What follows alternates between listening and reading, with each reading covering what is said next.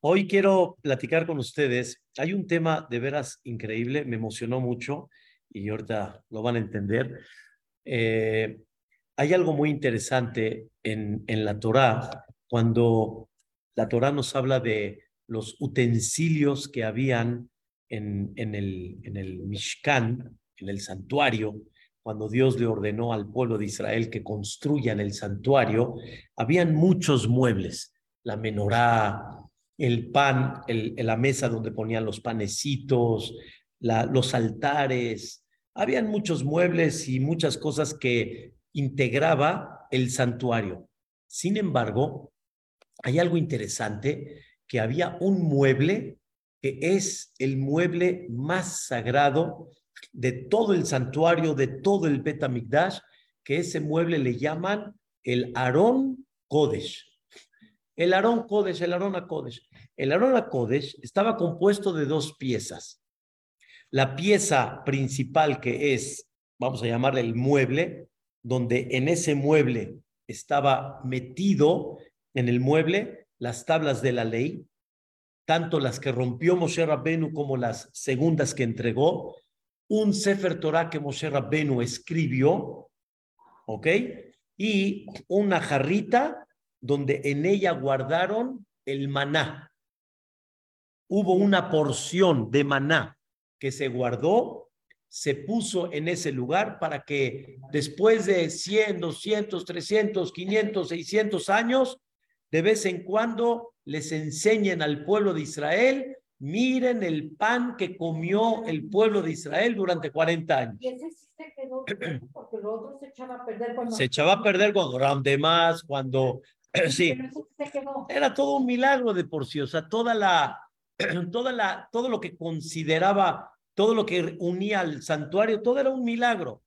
Ese mismo cajón, ese mismo mueble que se llama Aarón Kodesh, ahí es donde estaba metido lo que les dije a ustedes. Y no, no, no, no, este, el mueble. No, no, pero fue el Mishkan estuvo en el desierto 40 años, desmontable, portátil.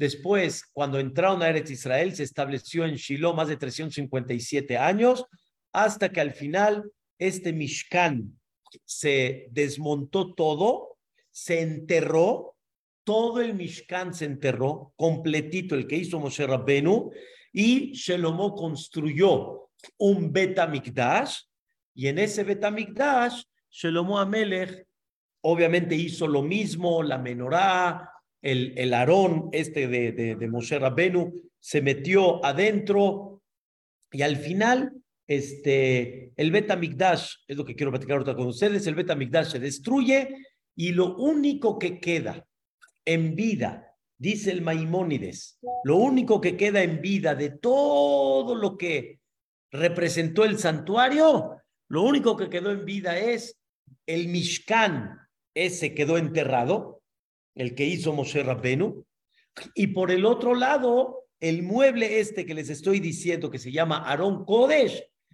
Yoshiyahu Amelech también lo enterró, y ese Aarón hasta el día de hoy está. No sabemos dónde, pero está, está.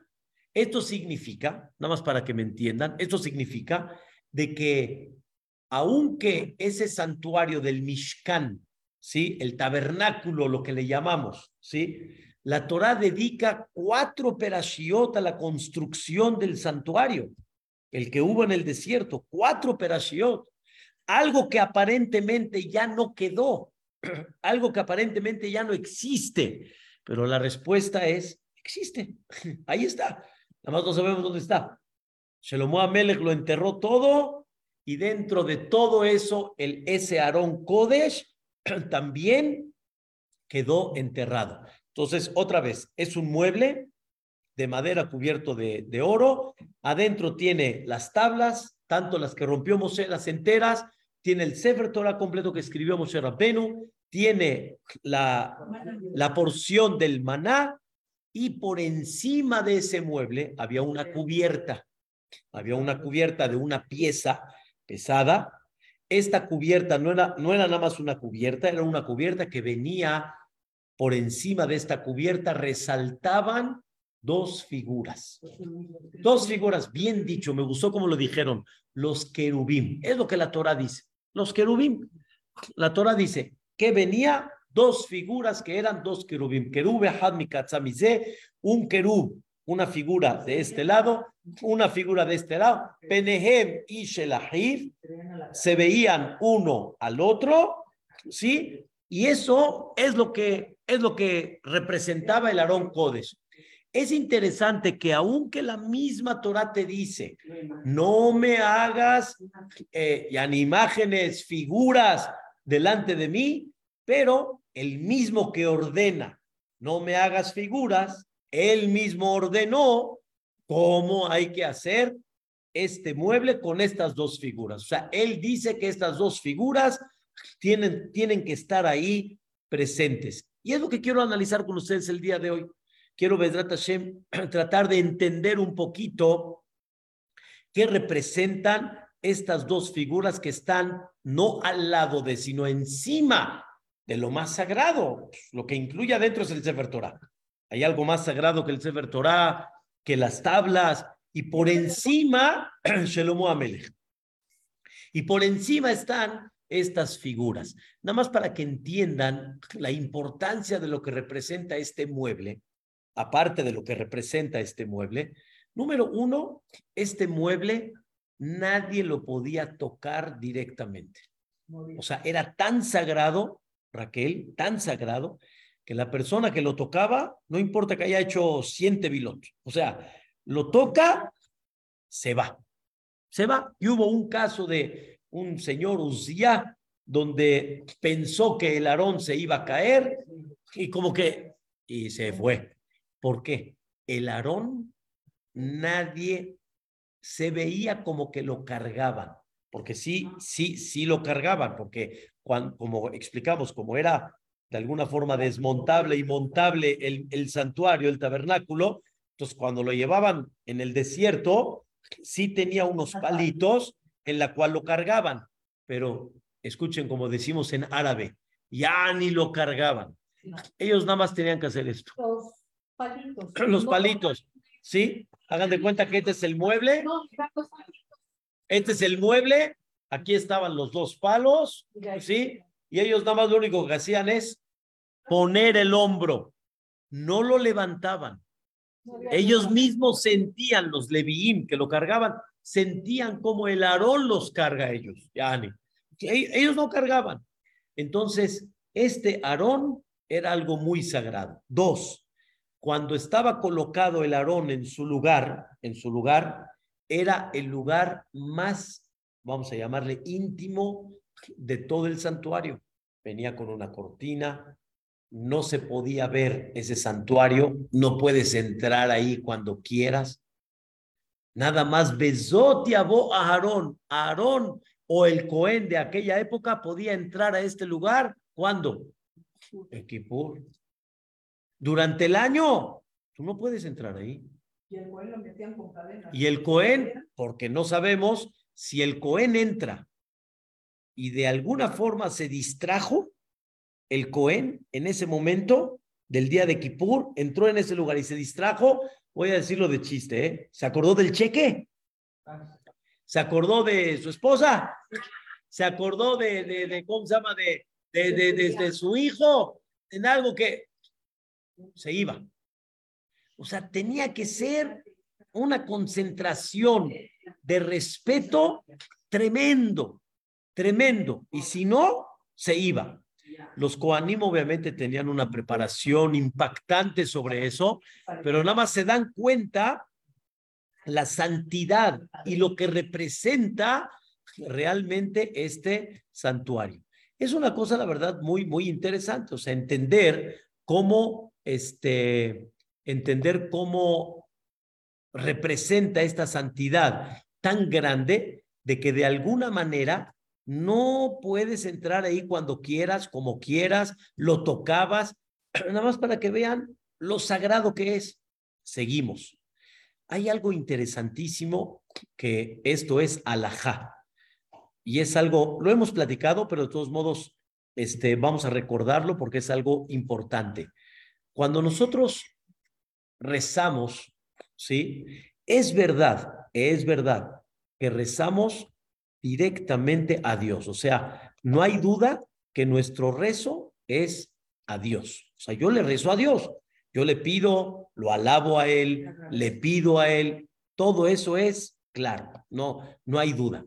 Pero aún de que tú le pides a Dios, o sea, aún de que realmente tú eres aquel que te estás dirigiendo hacia Él, pero sin embargo, tú tienes que saber hacia dónde tienes que rezar. O sea, a qué dirección me tengo que dirigir. ¿Me están entendiendo?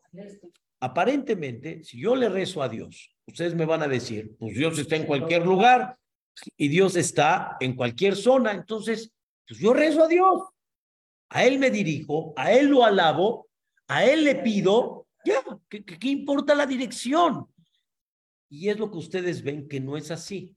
Cuando uno va a un CNIS, no se coloca el, el Sefer y donde la dirección que reza el público no es así arbitrario. Hay una regla. ¿Cuál es la regla? La regla es, todos los que viven fuera de Eretz Israel tienen que rezar hacia Eretz Israel. Todos. Primero, los que vivimos fuera hacia Eretz Israel. Quiere decir, nosotros que vivimos en México, que estamos a, al oeste de Eretz Israel, tenemos que rezar hacia el este. Ya. Entonces, ya, ahí vamos, ahí vamos, lo que estamos explicando. Tenemos que regresar hacia Eretz Israel, ¿ok? Y los que viven, por ejemplo, en Japón, ellos tienen que rezar al oeste, porque para ellos Eretz Israel está al oeste, ¿ok? O sea, si yo tengo aquí, yo tengo Eretz, o sea, Eretz Israel está acá, si México está acá, tengo que estar hacia acá. Si Japón está aquí, tengo que rezar hacia acá. Por ejemplo, los que viven en África, ¿hacia dónde tienen que rezar? Al norte. Al norte. Y los que están arriba de Eretz Israel, por ejemplo, hacia el sur. Ok. Ya, o sea, donde tú estés colocado, acuérdate en qué estás. Continente americano hacia el este, continente asiático hacia acá. Eh, uno tiene que ubicarse nada más. La pregunta es, ¿por qué tenemos que rezar a Eretz Israel? Lo que pregunta Frida. Continuamos. ¿Qué pasa una persona que vive en Eretz Israel? ¿Hacia dónde reza? Ya está en Eretz Israel. ¿Hacia dónde? Hacia Betam, hacia Jerusalén. Jerusalén. Quiere decir, los que están en Haifa, hacia Jerusalén. Los que están en Beersheba, hacia Jerusalén. Los que están en Ashkelon, hacia Jerusalén. Entonces tú tienes que ubicarte hacia Jerusalén. Ok, entonces ya vamos. Eres Israel Jerusalén. Y los que viven en Jerusalén, ¿hacia dónde rezan? Hacia el Beta Mikdash. Hacia el Beta Mikdash. Y los que están en el Beta Mikdash, ahora sí vamos a dar un ejemplo. Si yo estoy en el Kotel Amarabi, hagan de cuenta que este es el Kotel Amarabi, ¿ok? Todos estamos aquí parados en el Kotel Amarabi. Nadie, nadie duda que mi rezo es hacia atrás del Kotel Amarabi. Pero ustedes si conocen bien, detrás del Kotel, pero mucho más atrás, no en el Betamigdash, mucho más atrás está el, el Monte de los Olivos, Arazetim. Uno que está parado ahí en el Monte de los Olivos, ¿hacia dónde reza? Hacia acá. Entonces, a ver, este reza hacia acá y este reza hacia acá. ¿Hacia dónde? Nuestros rezos, ¿a dónde van? al final de todo, nuestros rezos tienen que pasar por el Kodesh HaKodashim, por el lugar más sagrado donde estaba este mueble. Quiere decir que no hay le rezo a Dios. No, sí le rezo a Dios. Pero tus rezos hacia Dios para que lleguen allá arriba, vamos a decirlo así, tienen que pasar por este lugar tan sagrado que se llama Kodesh HaKodashim, lugar que sea bien dicho. Si yo no sé la ubicación, en el teléfono hoy en día ya es muy fácil, tengo la brújula y todo, pero si yo realmente estoy perdido, la dice, tu mente tiene, bien dicho, tu mente tiene que pensar que tu tefilá tiene que ir Eretz Israel, Jerusalén, Bet Amigdash, Kodesh HaKodashim. O sea, tu mente tiene que decir, mi tefilá tiene que pasar por ahí. Normalmente cuando me ubico ya directo, hagan de cuenta que la tefila se va por allá. Pero cuando no estoy ubicado, como dice Graciela, en casos que no estoy ubicado en un barco o algo, mi cabeza tiene que pensar, hacia ahí tiene que pasar. ¿Ah? No, la tefila. La tefila. La tefila, el rezo. Entonces ya estamos, ya, ya nos entendimos. La amidad es lo principal. ¿Qué vemos acá? Que es tan importante este lugar donde estaba este mueble que por ahí pasan nuestros rezos. Y de ahí se van para arriba. Ya sé que estamos muy lejos de Israel, pero en dimensión no, es muy rápido. O sea, para Boreolam no es, la tefila pasa por allá. ¿Qué exactamente? ¿Qué, qué tan importante es que nuestras tefilot pasen por ahí, por un lugar donde había un mueble, donde estaba la Torá y donde por encima están qué? Están los querubín. Entonces, vamos a entender primero, ante todo, muy importante. Quiero decirles un paréntesis hermoso que no lo había visto. Normalmente, cuando entra el mes de Adar, estamos leyendo la aspiración del santuario. Normalmente, normalmente. Del santuario, de las vestimentas de los Koanim, normalmente. ¿Hay alguna relación entre el santuario y el mes de Adar? Encontré algo impresionante en nombre de los libros sagrados. La palabra Adar la vamos a dividir en dos. Aleph, ¿ok? Y la segunda, Dar. Pero dar es de la, no en español, en hebreo. Dar es reposar. Aleph significa ehad. Aleph, dar. Viene a habitar en una forma especial en este mes. Explico. El santuario que representaba la presencia divina. La presencia divina. Todo quien iba al santuario veía la presencia divina.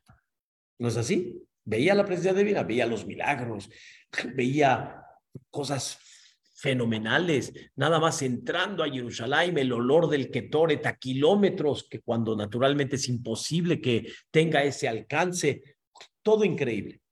Así como el santuario representa, la divinidad viene a reposar, está reposando en el mes de Adar, la Shejina que viene a reposar en una forma especial. Por eso hay mucha alegría en el mes de Adar. Y por eso cuando entra el mes de Adar, entra el mes de la alegría. Hoy fue el fallecimiento de José Rabenu, pero ¿entienden la idea? Ahora. El tabernáculo venía las tablas de la ley. Sí. Pero todavía no las entregaba Sí, obviamente que, claro, la orden del santuario y todo fue después, o sea, no está, no está en su orden, digamos, cronológico. Es correcto. Sí, sí, sí, no importa. Adar. No tiene nada que ver. No está escrito que Adar es primavera. Está escrito Adar es el mes de Adar, el mes de Purim. El mes que Dios viene a reposar. ¿Qué son querubim? Es una discusión muy grande ¿sí? entre los comentaristas, ¿qué son querubim? Hay quien opina que querubim son figuras tal cual de ángeles. Querubim. Esto, estas figuras de ángeles representan, y eso está escrito en el libro de Yehezkel, perdón, en el Rambam, manifiesta todos los nombres de niveles de Malachim, y los más cercanos arriba al trono celestial son ángeles que les llaman querubim. Hay, hay, hay muchos nombres, hay, hay, no, no, no, ahorita estoy hablando esta opinión. Ángeles. Hay Ofanim, Arelim, Hashmalim, Serafim, Malachim, Elohim, Ben Elohim, Querubim. O sea, es como dicen lo más cercano que hay al trono celestial. Entonces, este mueble representa, escuchen bien, este mueble representa la conexión directa, ¿sí? Con lo más cercano a Dios. En sentidos, obviamente, de la Kabbalah, estas dos figuras representan la relación máxima entre este mundo y directamente con el trono celestial, que son por medio de los querubim. Y eso es este, eso es lo que representaba este mueble, la conexión tan directa que hay con el pueblo de Israel y el trono celestial por medio de los malajim. Eso es lo que representaba realmente este mueble y por eso la santidad de él tan grande que es. ¿sí? Hagan de cuenta que Hashem Baraj quiere unir su trono celestial directamente aquí abajo. Y por eso las tefilot pasan por ahí, porque van directo, hagan de cuenta, por medio del Aarón Codes, va directamente al trono celestial. Esa es una explicación del Nachmanides. Hay quien opina, esto ya es un poquito más a nuestro entender, es el Rabbenu Behaye, opina que, como usted dice, los querubín eran dos figuras de un hombre y una mujer. Un hombre y una mujer. Que este hombre y esta mujer representa la unión como tipo el matrimonio. Y así como hay un matrimonio entre un hombre y una mujer, hay un matrimonio entre Dios y nosotros. Dios y nosotros. Y por eso dicen los Jajamim, según esta opinión, que cuando Am Israel iban al Bet Mikdash, cada vez que iban principalmente Pesach, Shavuot, Sukkot, abrían la cortina, abrían esta cortina que dividía entre todo el santuario y este lugar tan sagrado, y veían, obviamente de una forma milagrosa, veían cómo estos querubín estaban abrazados. Hagan de cuenta, abrazados, este, besándose como un hombre y una mujer que representaba la unión entre Dios y el pueblo de Israel. Pero ¿qué pasa si el pueblo de Israel no se estaba portando bien? Y el pueblo de Israel no estaba correctamente con Dios, así como hay esos berrinchitos entre hombre y mujer que se voltean y que se dejan de hablar entre el hombre y la mujer, también sí, se volteaba y no se veían uno al otro. Los, porque los volteaba. ¿Qué representaba eso? que estamos en pleito. Así que ponte en línea. Me estás fallando. Me estás fallando. Y ese es Shira Shirim. Shira Shirim es el poema más grande de unión entre el pueblo de Israel y Dios. Es el cántico de los cánticos. Es el cántico que representa y refleja la unión entre Am Israel y, y Hashem Itbaraj, y Dios. Y entonces es increíble entender cómo, qué representaba esto. Dice el Rabbenu Behaye, esto representa que así como, así como el hombre y la mujer es la unión máxima que hay, ¿sí? O sea, entiéndanme, sin, sin este, o sea, muy claro. Los únicos que realmente se unen en una forma tan directa es el hombre y la mujer. Lo que normalmente no aceptas con nadie, ¿sí? Y, y de alguna forma cada uno, ¿sí? O sea, ¿cómo? No. ¿Sí? Hombre y mujer están unidos completamente, en una unión total, en una unión de Ishakeni Meneshikot Pihu, Nadie de boca a boca, nadie lo hace con nadie. Y la saliva y, todo lo que representa. O sea, lo, digo en forma rápida y clara. Hombre y una mujer no pasa nada. Marido y mujer me refiero. No, es, la unión máxima. Por eso Shlomo Amelech dice, meneshikot. Es la unión máxima que hay. No hay intermediarios. No hay nada que nos divida. Es una unión muy completa. Por eso esto representaba los querubín. Los querubín representa, mira, a la, mira la unión que puedes llegar a tener con Dios en una forma directa, directa, directa. Como dicen, sin nada, sin que, sin que algo interfiera, sin que alguien nos separe directamente. Esa unión no es con ningún intermediario. Y Dios con eso nos enseña a qué grado, mira cómo te puedes llegar a unir sin nada. No es así las demás naciones, el mundo entero, no es así. Hay intermediarios. Aquí no, aquí somos directo. directo con Hashem Itbaraj, con el Melech Malgea Melachim. De este esa es la, la, la provincia para que suceda esto, ¿Por qué? por la unión que hay con el pueblo de Israel y Dios. O sea, explicamos en nombre de los libros que esta, este mes, así como la Shejina bajaba en el santuario, la Shejina baja en este mes. En este mes como que hay una unión muy especial con Dios, pero sí hay momentos que también reflejan esa unión como Roshaná Kippur, etc. Entonces, estamos unidos con Dios. Estamos unidos sin ningún intermediario. Estamos unidos de una forma tal de que no hay algo que nos interfiera. Esta unión, la verdad, que es algo increíble. Por eso nuestros rezos debemos de entender por dónde deben de pasar. Directo. Directo. O sea, directo quiere decir, pasan por ese lugar para enseñarte la unión que tienes tú con Boreolam como marido y qué? Y mujer. Ahora lo voy a decir un poquito con un ejemplo para que me entiendan.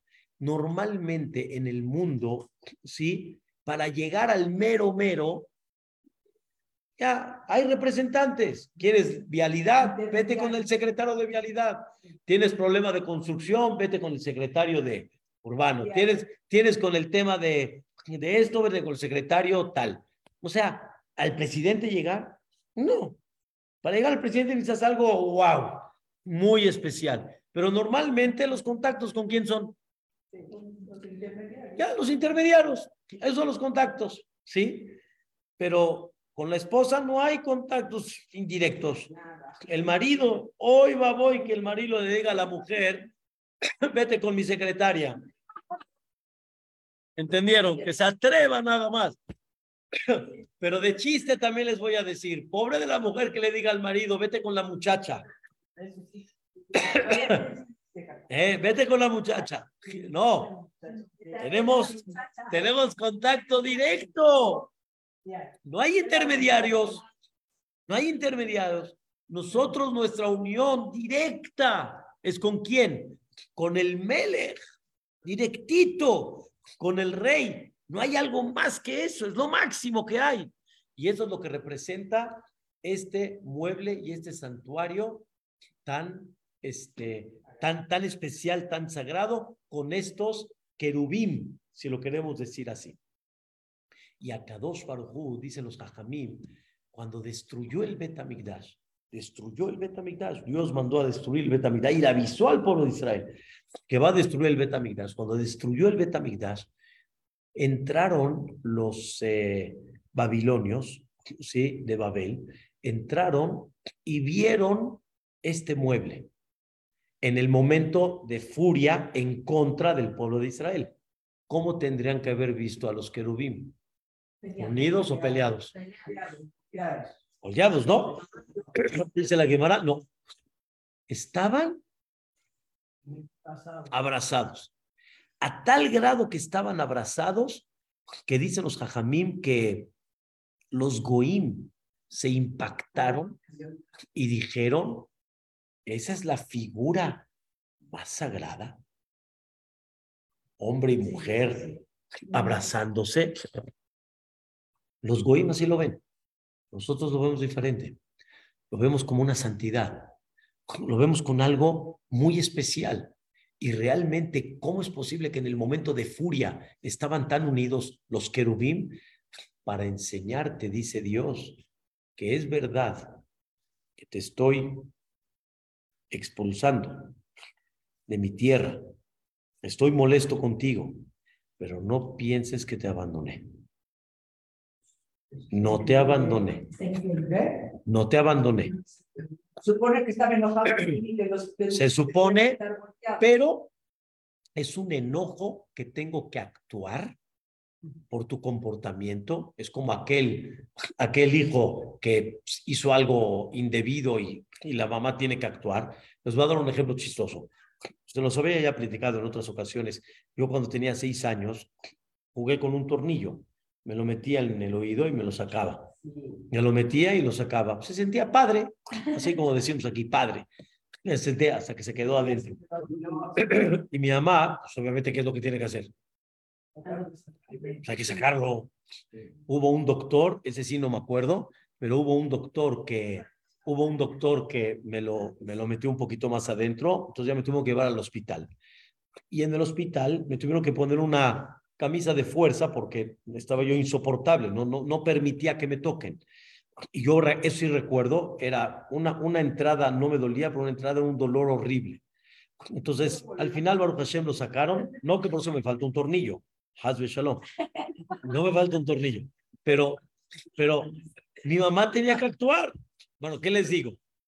Mi mamá, mi mamá tenía que actuar, tenía que actuar, pero no quiere decir que el amor se quitó. Dios tuvo que actuar. El Am Israel se portó mal, pero no pienses que me separé de ti.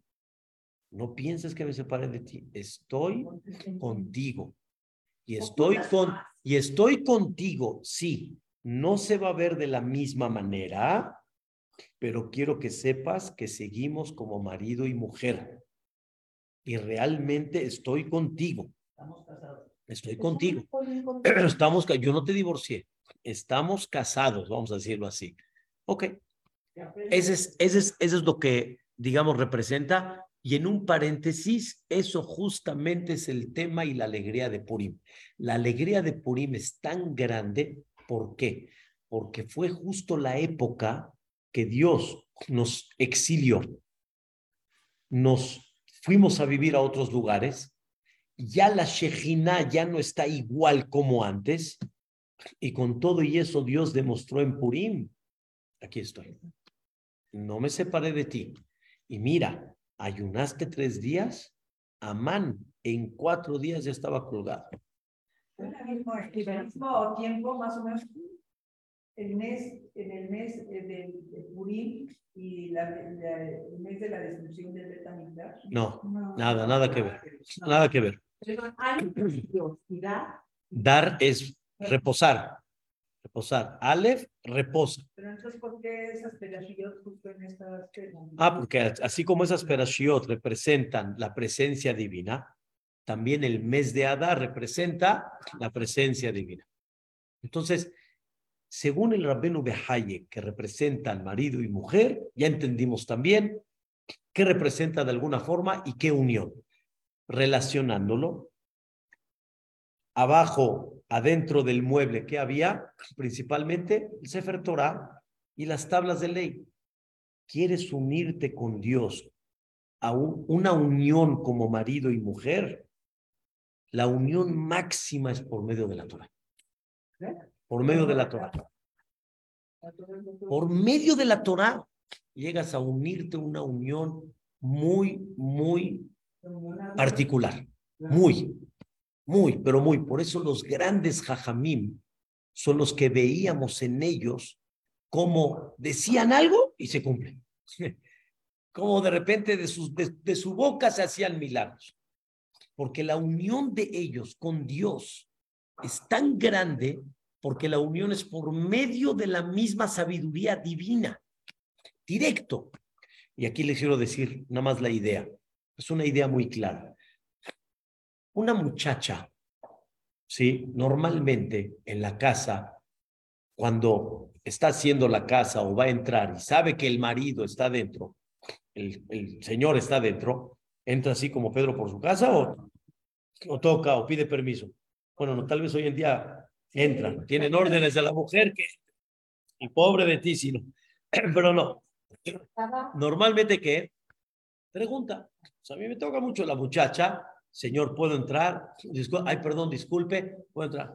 Pero el hijo, el hijo se mete, el hijo se mete. Con los papás, aunque es verdad, papá, estás adentro, puedo entrar, pero el hijo se mete. El hijo tiene la confianza con papi y mami. Entonces, tú quieres tener una relación con Dios directa y que no haya intermediarios, entras, ¿no? Entras. ¿Qué significa entras? Cuando uno estudia la Torah de Dios, es la señal que entras en las profundidades íntimas de Dios. Te metes a, su, a sus papeles, Te metes, tú te metes, tú te metes, la esposa se mete, el marido se mete. ¿No hay algo más que eso? Mi esposa, el marido, están metidos. No hay intermediarios. Cuando uno estudia la Torah, es la señal máxima que no, no tengo algo que me separa de ti, no soy un servidor tuyo. Yo soy tu marido, yo soy tu pareja. Yo estoy tan unido contigo que mira, me meto en lo más profundo tú, me, me, meto en toda tu sabiduría. Me la entregaste y me meto en ella. ¿Ok? Por eso, por medio de esa Torah, me uno contigo. Y eso es lo que representa este mueble según el Rabbenu Behaye. Tercera explicación. Rashi. Esta, estos querubín eran niños. Dos niños. Dos. No. Niños.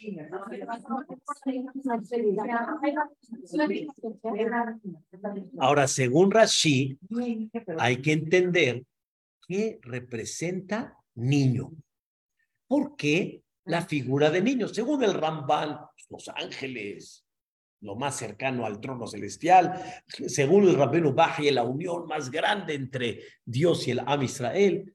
¿Qué representa el tema de los niños?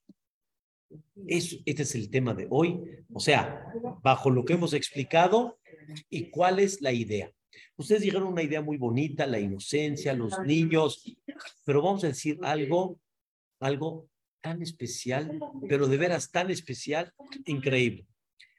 Esto a mí, lo que estudié el viernes, me emocionó, wow, no tienen idea. Hay un libro que se llama Tana de B. Eliau. Así se llama el libro. Tana que decir, se estudió con Eliau Anabí. ¿Quién estudió con Eliau Anabí? Hubo un jajá muy grande que se llamó Rabbi Osi Ben Kisma, que estudió con Eliau Anabí, ¿ok? Y todo lo que estudió con él se escribió, se quedó un escrito y viene por capítulos.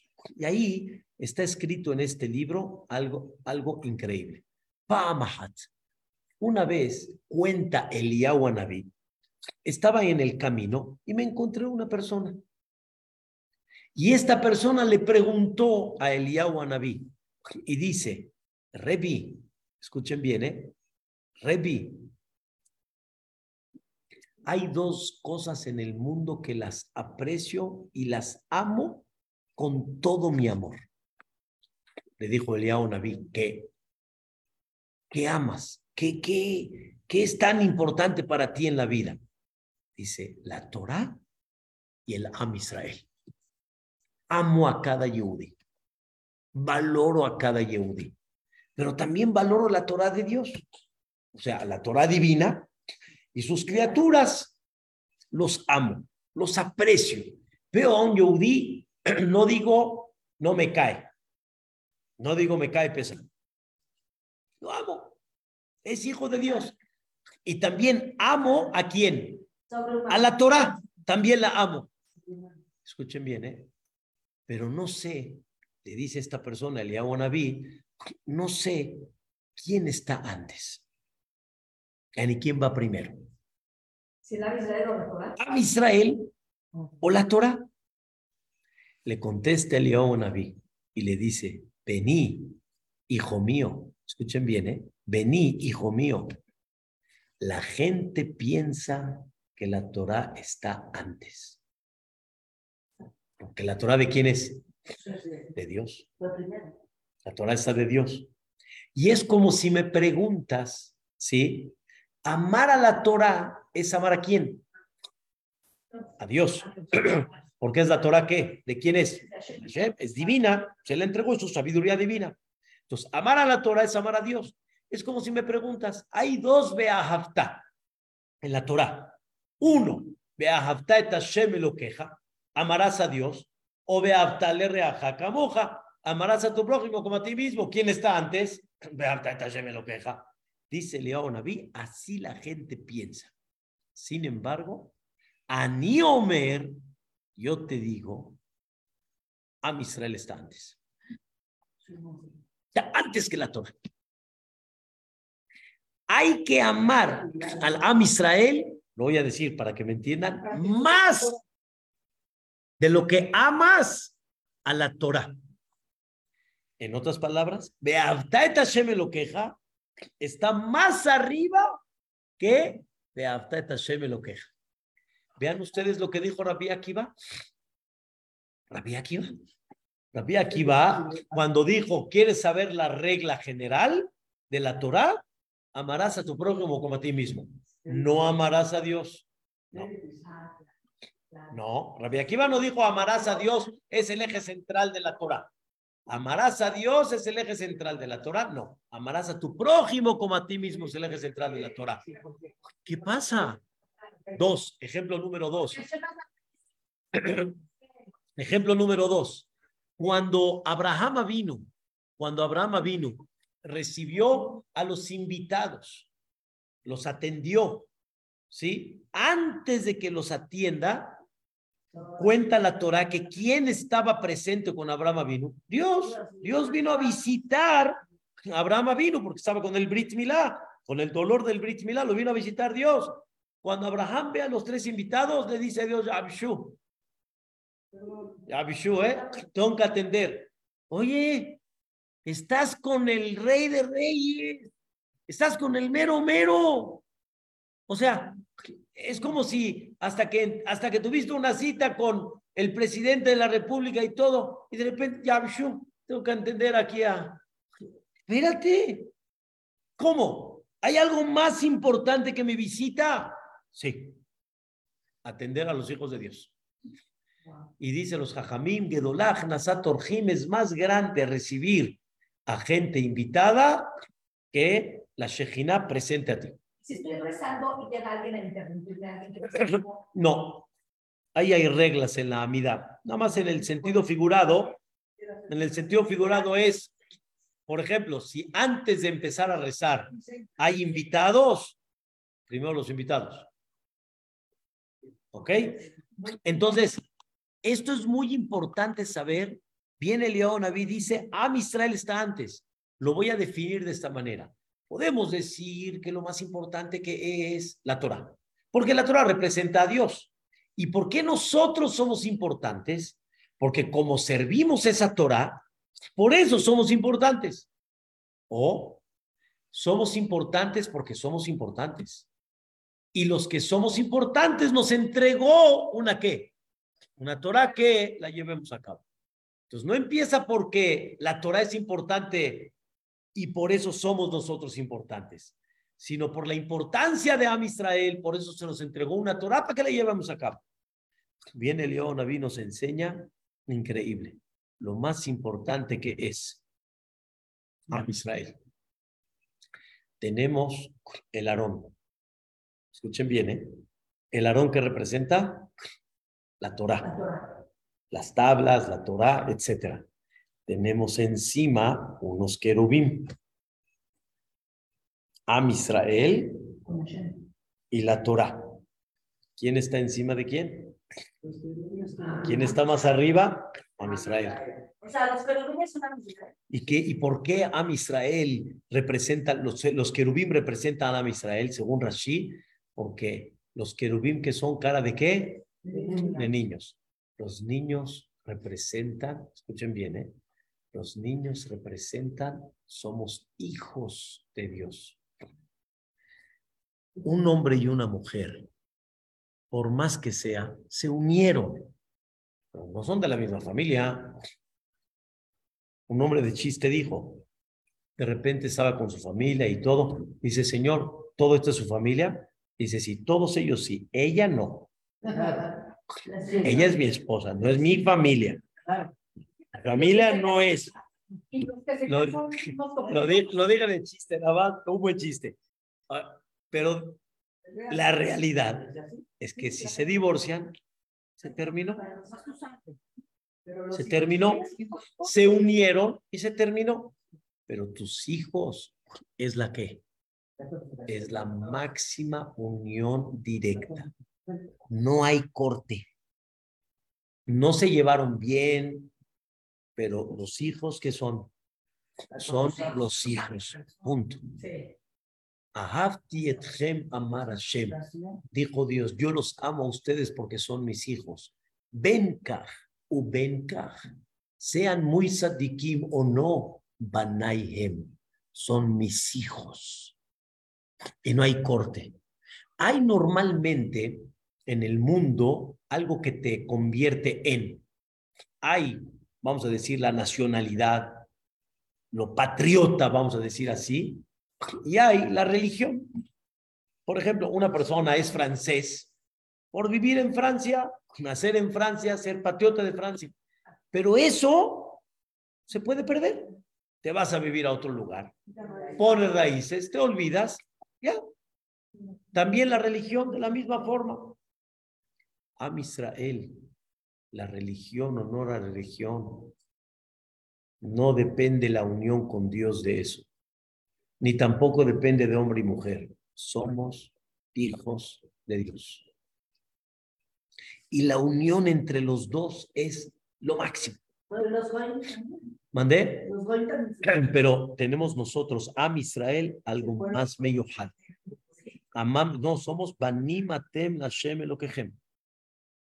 Y esto es muy importante. Y por eso siempre y normalmente cuando hay un Yehudí donde sea, ¿sí? Todos nos involucramos si tiene un problema. A todos se te despierta. Si hay una persona que no sabe ni el idioma y llega a Massachusetts, un decir, y, necesita una ayuda, va a haber un Yehudí que ahí, lo va a estar ayudando. Alguien lo va a ver. Alguien va a ver por él. Somos Banim Atem Lashem. Y eso no se parte. Entonces, ¿qué representa este mueble? Número uno, eres hijo de Dios. Número dos, estás por encima de la Torah.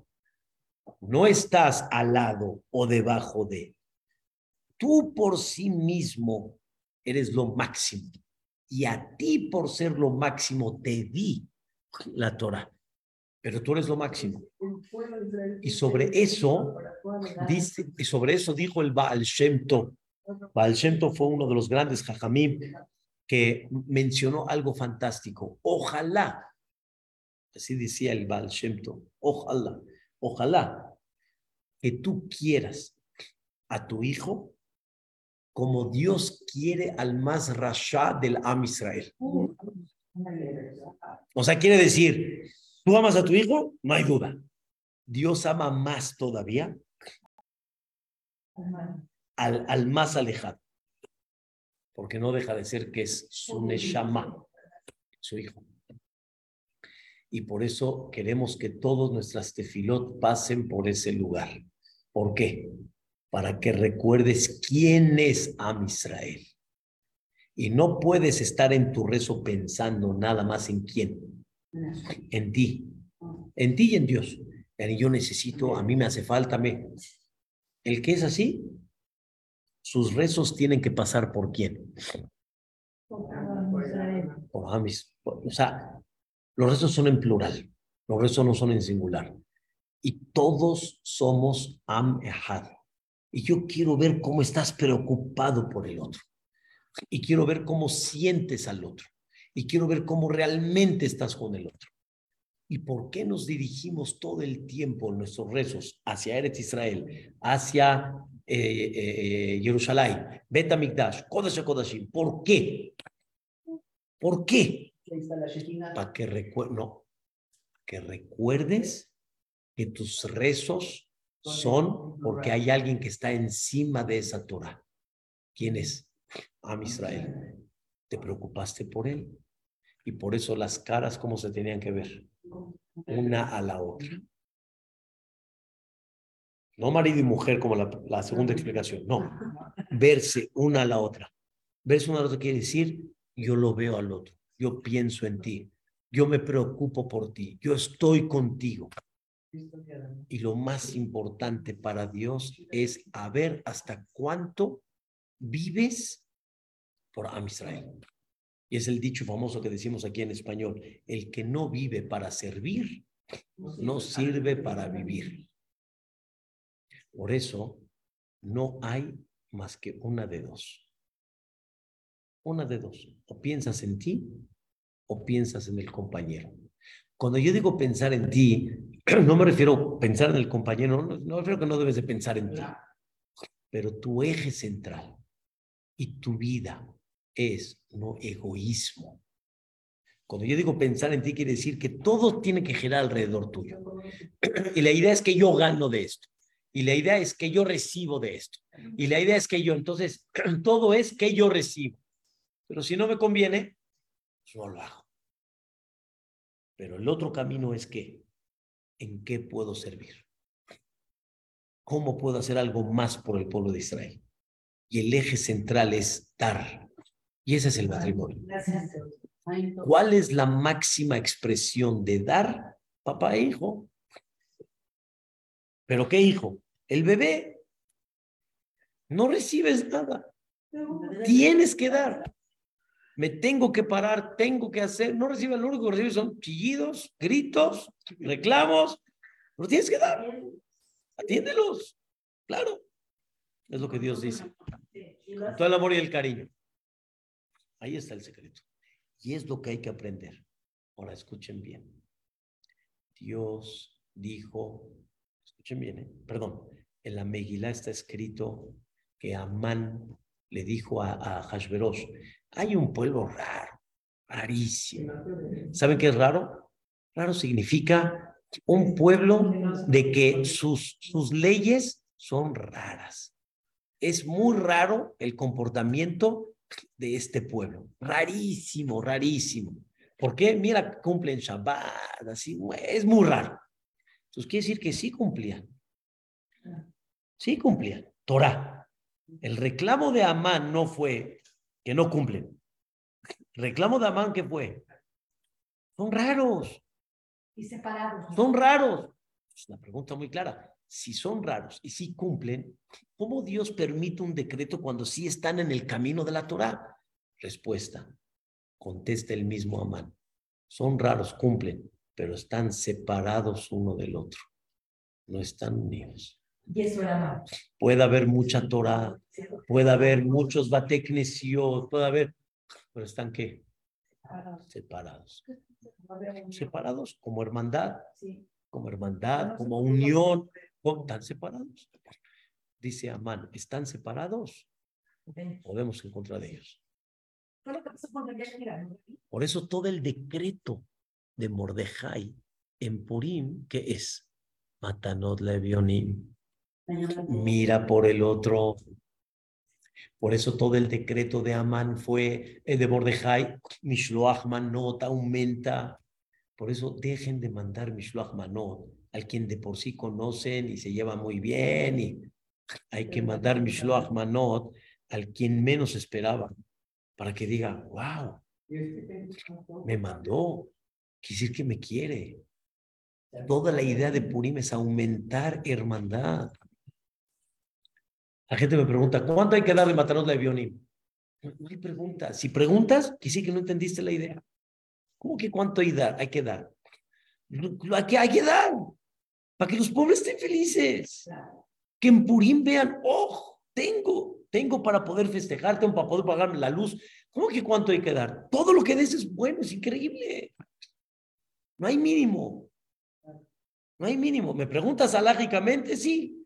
Pero no te digo ahorita lógicamente, entiende la idea, ubícate. Toda la idea de Purim, ¿qué es? Hermandad. Hermandad. Por eso, en el mes de Adar, todas estas operaciones del santuario, el eje central de todo, ¿qué es? Dos figuras de niño viéndose uno al otro. Pensar en el otro. Pensar en el otro. El hermano. Ahora, ¿qué dice Dios? son mis hijos.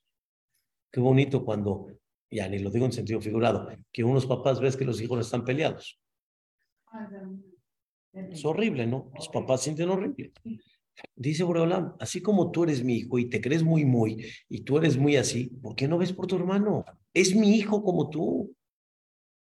¿Cómo estás peleado? ¿Qué te pasa? ¿A dónde estás? Ubícate. Soy tu padre. Es mi hijo. Eso es el Mishkan.